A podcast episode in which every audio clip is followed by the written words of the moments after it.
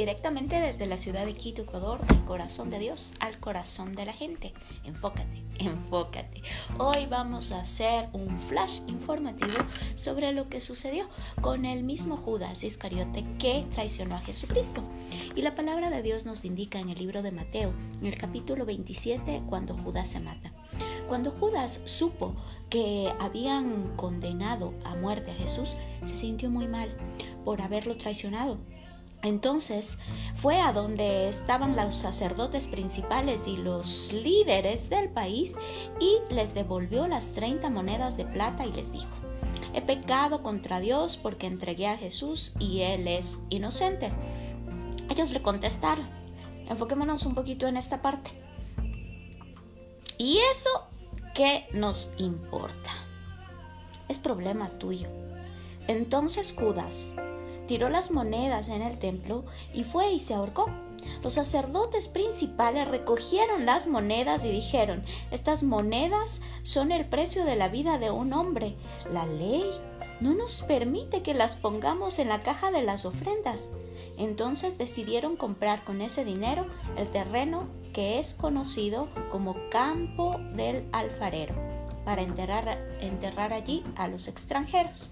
Por eso aquel terreno se conoce con el nombre de campo de sangre. Así se cumplió lo que había dicho el profeta Jeremías. La gente de Israel puso el precio que se pagó por la vida de aquel hombre, 30 monedas de plata, y ellos tomaron las monedas y compraron el campo del alfarero como Dios lo había ordenado. No nos vamos a enfocar en el mal, en la traición de Judas.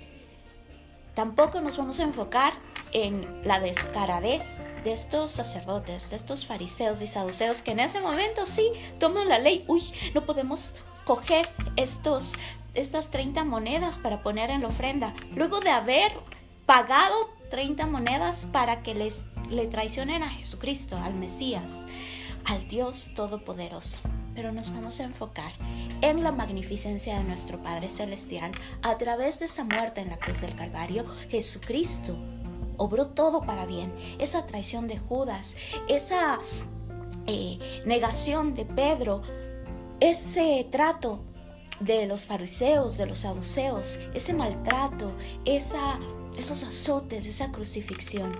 Con eso, Él vence a la muerte, Él vence a Satanás y nos da resurrección y vida a nosotros, porque al resucitar somos resucitados con Cristo Jesús y tenemos vida eterna. Y en esa victoria que Jesucristo tuvo en la cruz del Calvario, nosotros estamos sentados en lugares celestiales. Y desde esa perspectiva celestial podemos mirar con sus ojos, con su perspectiva, lo que está sucediendo a nuestro alrededor y decirle a nuestro Padre Celestial, gracias, porque todo obra para bien. Nos enfocamos en aquello que Dios hizo aún con el mal que nos quisieron hacer.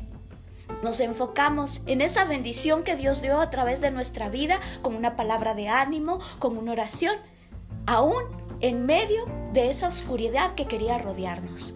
Nos enfocamos en la luz que está en y a través de nuestras vidas y que ha dado luz a esa gente que está en la oscuridad. Hoy nos enfocamos en la luz de Cristo Jesús, sabiendo que el mismo Espíritu Santo que resucitó a Jesucristo de la muerte vive en y a través de nuestras vidas y que Él nos ha dado ese poder, esa autoridad para libertad, libertar aquellos que están oprimidos en la oscuridad, para dar vida a aquellos que están muertos a sueños, a, a su vida terrenal, para dar luz a aquel sector que aún se encuentra en la oscuridad.